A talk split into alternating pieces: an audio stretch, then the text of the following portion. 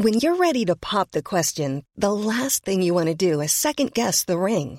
At Bluenile.com, you can design a one of a kind ring with the ease and convenience of shopping online. Choose your diamond and setting. When you find the one, you'll get it delivered right to your door. Go to Bluenile.com and use promo code LISTEN to get $50 off your purchase of $500 or more. That's code LISTEN at Bluenile.com for $50 off your purchase. Bluenile.com code LISTEN. Pesada.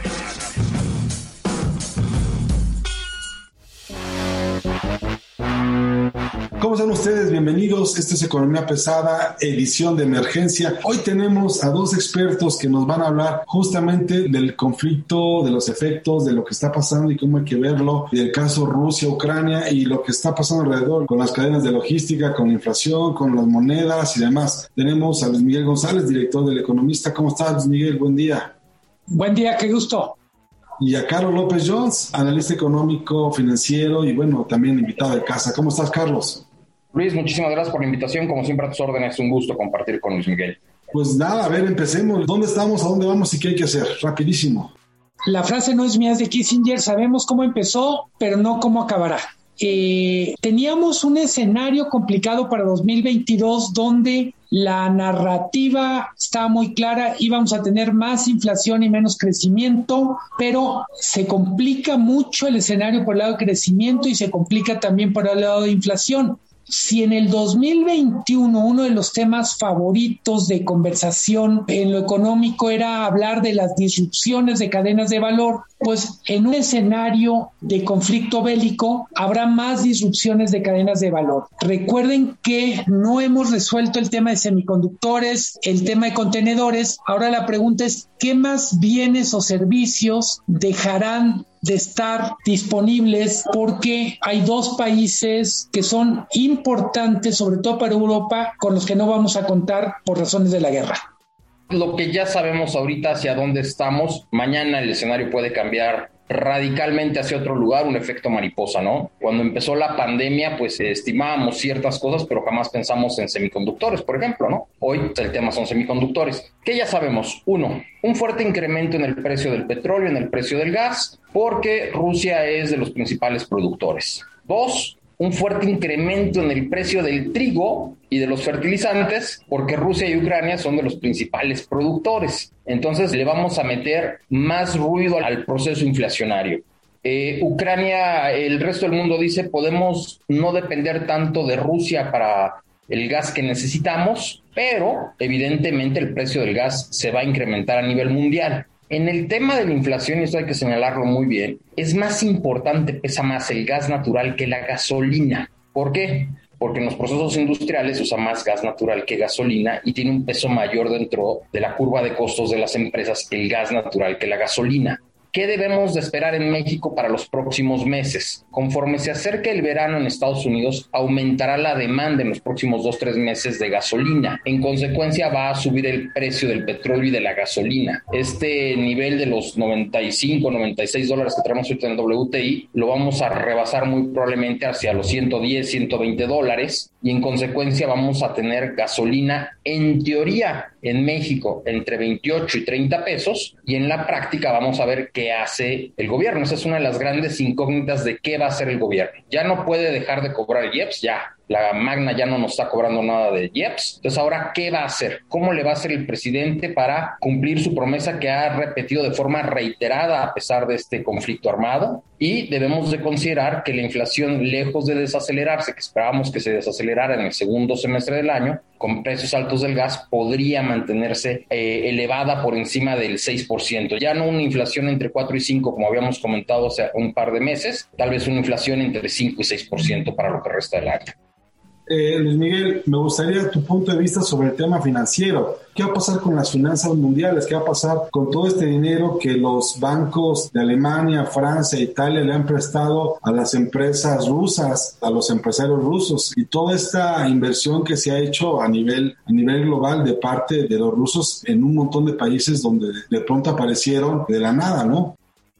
Rusia es un generador de flujos de dinero que normalmente iba en una dirección muy clara, salía de Rusia y se colocaba en algunos centros financieros europeos, incluso estadounidenses. Londres, por supuesto, Alemania, Chipre, Estados Unidos. Las sanciones implican confiscar esos recursos, pero como bien dices tú, implica cancelar esos flujos. Es muy difícil saber cuál es el impacto de las medidas, de las sanciones que se van a establecer. Lo que sí sabemos es que en un año donde era previsible aumentos de tasas de interés por presiones inflacionarias, se reforzará esto y ya avisó el Instituto Internacional de Finanzas, el Banco Mundial, el Fondo Monetario. Estos son malas noticias para países emergentes que tienen niveles importantes de deuda en monedas duras. Entonces yo diría, hay una parte con flujos de capital que es más casi un tema de novela, hay cuestiones de lavado de dinero, hay cuestiones de operación de grandes bancos con relaciones con Rusia, etcétera. Pero hay una cosa mucho más a la vista de todos en un contexto donde el combate a la inflación hacía prever tasas de interés más altas, pues vamos a meterle otra velocidad o le vamos a subir otra rayita a esto. No es una situación que vaya a aparecer en la discusión, en el tablero, en los primeros días, en las primeras semanas, porque los primeros días vamos a estar hablando mucho más de inflación que de tasas de interés, pero es pre previsible que una vez que pase el susto, que estemos digiriendo inflación, estaremos hablando también de tasas de interés.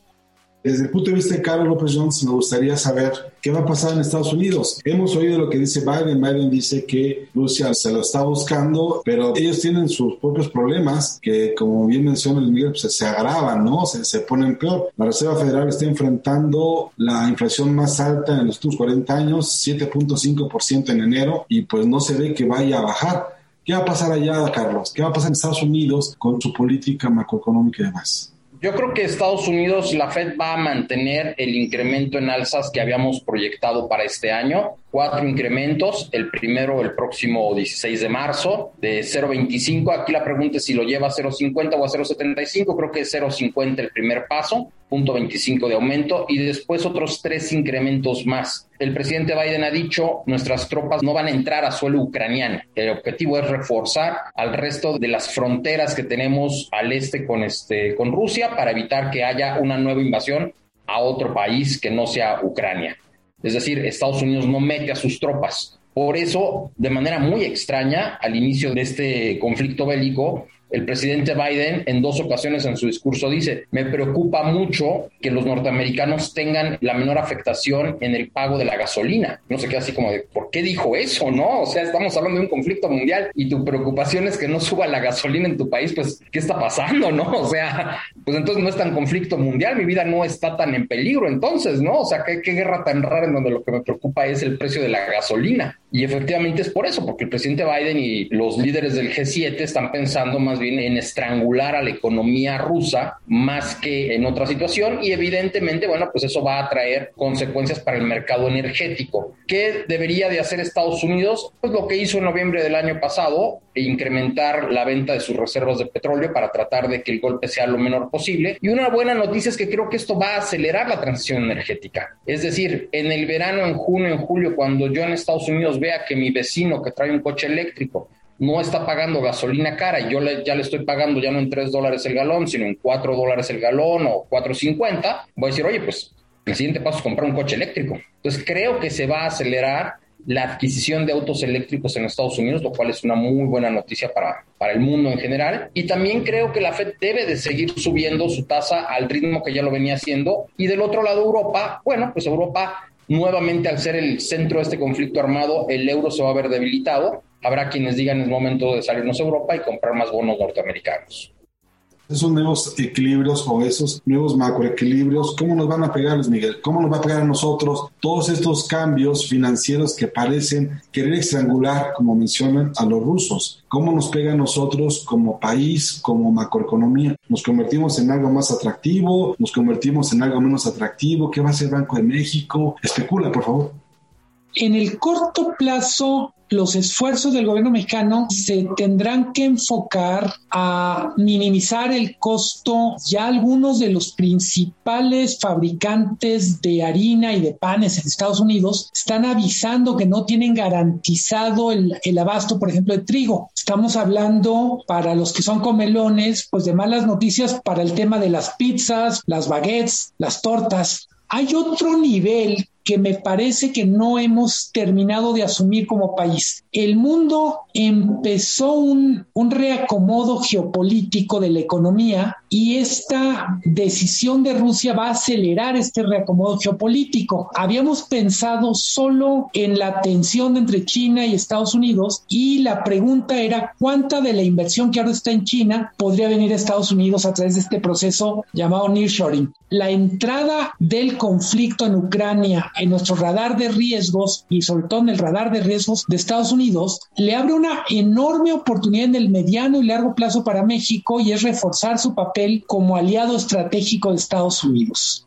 Hay que recordar la industrialización mexicana de la que de alguna manera todavía algunas ciudades viven, se produce en el contexto de la Segunda Guerra Mundial, en los 40 del siglo pasado puede haber una enorme oportunidad de captar inversiones sobre industrias, sobre procesos que son estratégicos para Estados Unidos. En este contexto geopolítico, decía Carlos López Jones, Rusia produce petróleo, produce gas, produce trigo, produce fertilizantes. Desde el punto de vista de riesgos, también produce algunos de los mejores hackers y ciberatacantes del mundo. Entonces, yo diría que también en un contexto en el que va a haber una especie de reacomodo geopolítico, no está de más pensar qué puede pasar en términos de geopolítica, seguridad cibernética en México.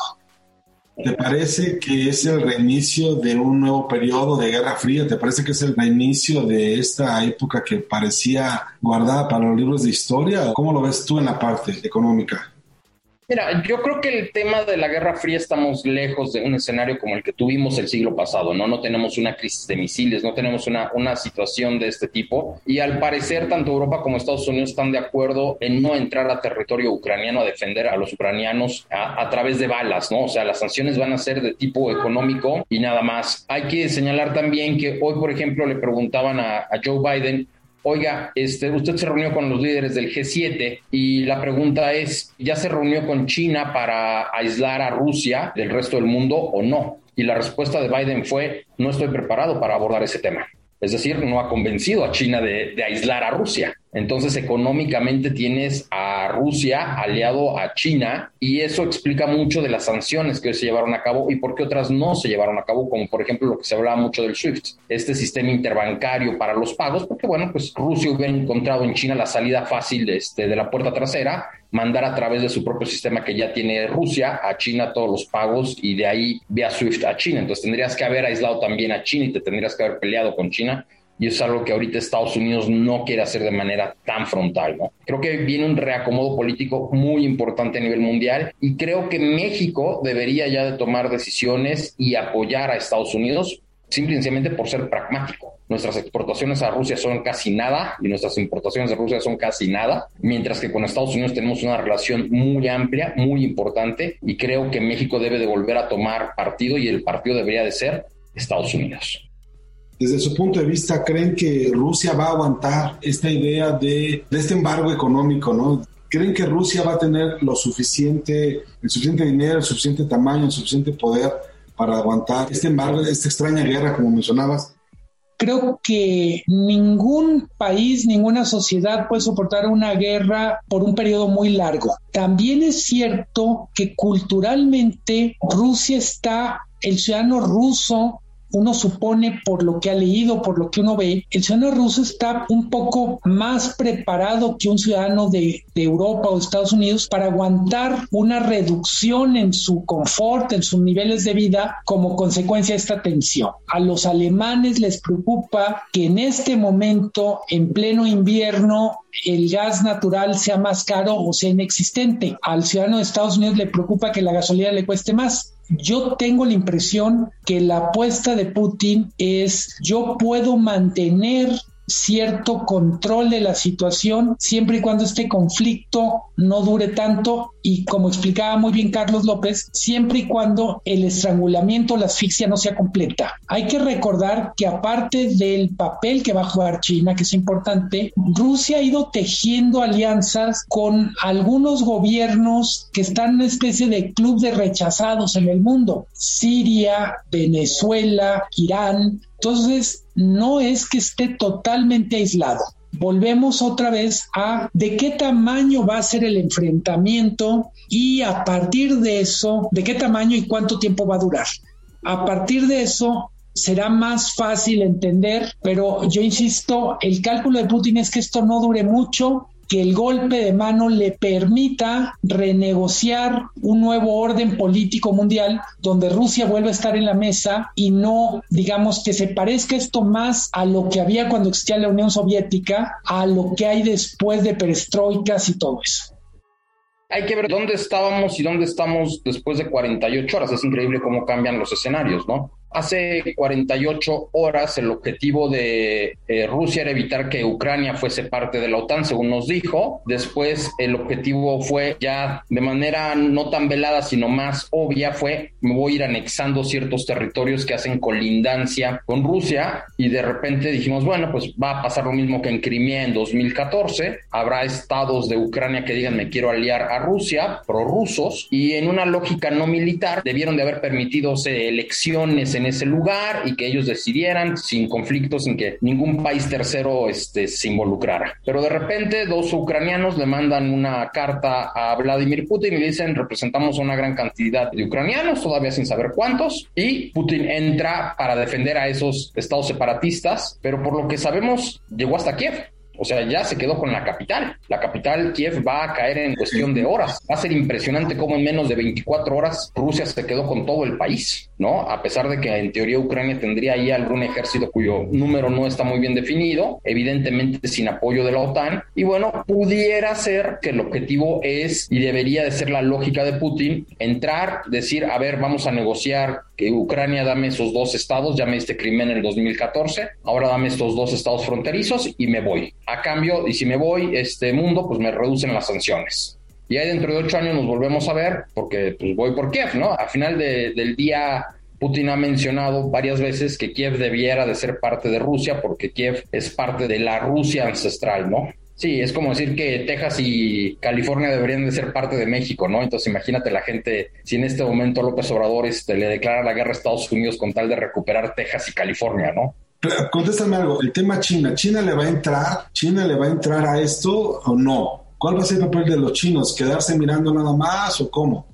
No, China como está ahorita, yo creo que China está muy, pues está en su papel, ¿no? De soy amigo de mis amigos los rusos y no me quiero meter porque no los voy a atacar, son mis vecinos además, como para qué me meto en problemas si hasta ahorita no hemos tenido mayor problemas, estoy muy tranquilo con ellos.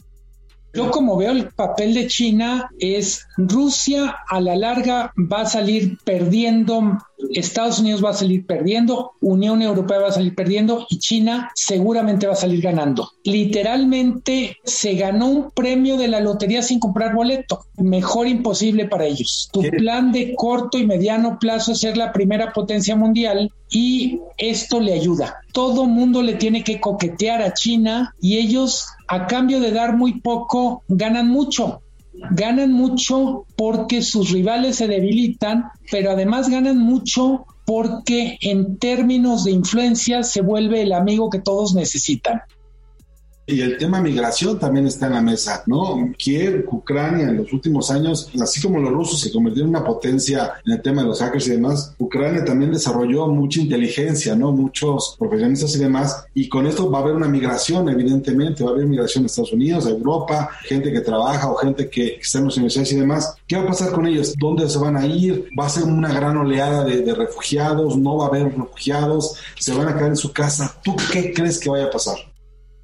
Las guerras recientes han producido migraciones importantes. Tenemos como referencia la guerra en Siria, que produjo una migración muy importante a Europa y que después produjo todos estos movimientos nacionalistas xenofóbicos. Entonces, no hay manera que una ocupación militar, una invasión, no produzca esta salida de cientos, miles de personas, de manera natural irán hacia Europa. El problema es que la Europa que los recibirá es una Europa que no está en el modo más amigable para atender migrantes. Es una Europa que en casi todos los países en las elecciones trae una agenda donde el primero, segundo tercer tema es qué hacemos con los migrantes. Tú dices, bueno, hay, hay migrantes muy calificados, muy calificadas, pero normalmente el problema no es con los doctores, con los ingenieros. El problema es con todos los demás que no tienen cualificaciones especiales, pero que lo mismo requieren soluciones humanas, humanitarias a su condición de migrantes que han perdido su hogar.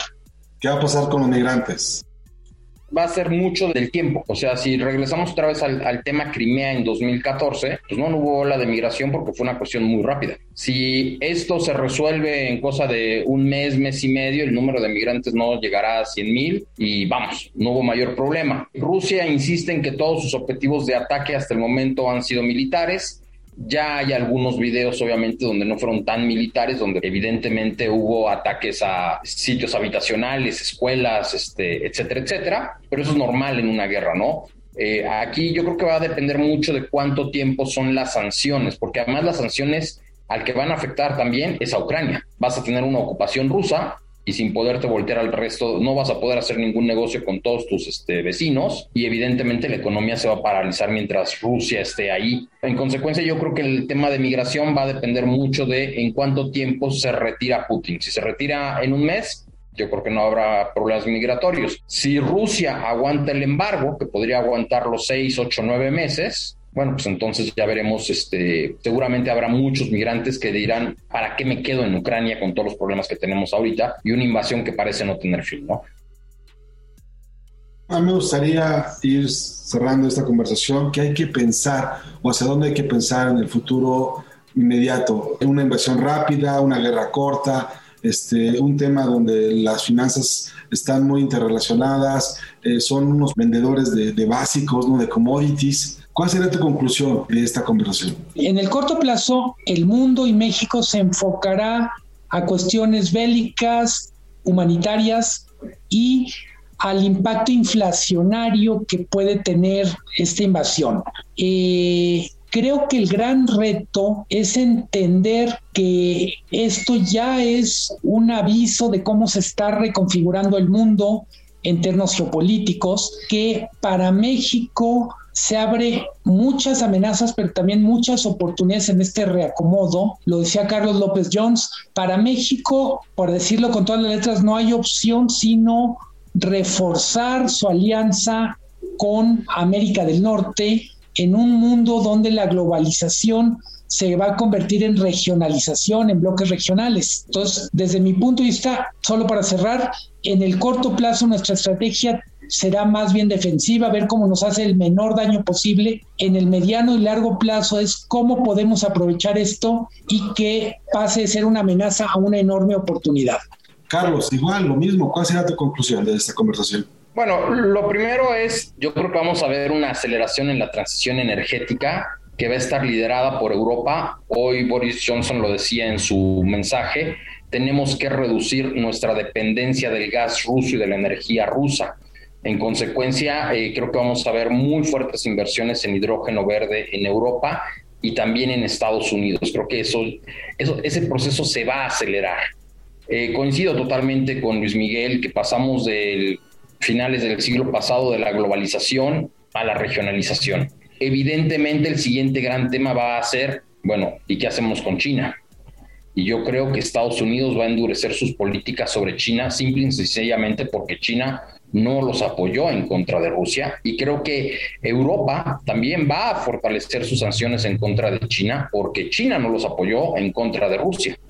Y bueno, tenemos un bloque ya muy grande, importante, que va a ser Rusia-China, y habrá que ver qué desarrolla ahora Rusia, porque eh, lo que pasó en 2014 es que el mundo le dijo a Rusia, ah, por invadir Crimea, ya no te voy a dejar usar ni tus tarjetas de crédito, ni tus, este, ni te voy a vender eh, granos. Y entonces lo que Rusia dijo, ah, entonces fortalezco mi generación de granos y pasó de importador a gran exportador y creó su propio sistema de tarjetas de crédito. Ahora las sanciones hacia Rusia son, no te voy a vender chips para tu armamento bélico, entonces, bueno, pues ahora Rusia tendrá que generar probablemente un área donde desarrollo de armamento bélico. Entonces, una sanción conlleva una reacción y eso conlleva nuevas acciones en los próximos años y evidentemente pues vamos hacia un mundo mm, con más tensiones globales que yo creo que es lo que más nos debe de preocupar cuando esperábamos que el mundo transitara hacia un mundo de paz, de desarrollo, preocupados por el envejecimiento rápido, por la transición, regresamos nuevamente a tensiones geopolíticas que suponíamos que habíamos dejado en el pasado.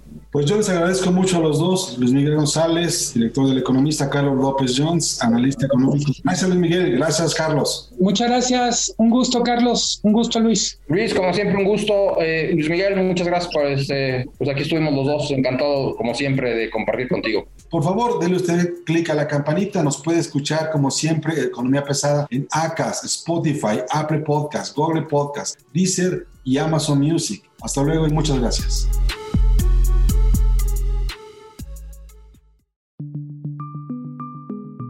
Es una producción de la Organización Editorial Mexicana.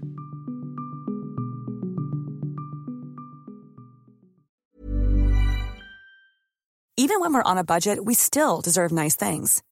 Quince is a place to scoop up stunning high-end goods for 50 to 80% less than similar brands.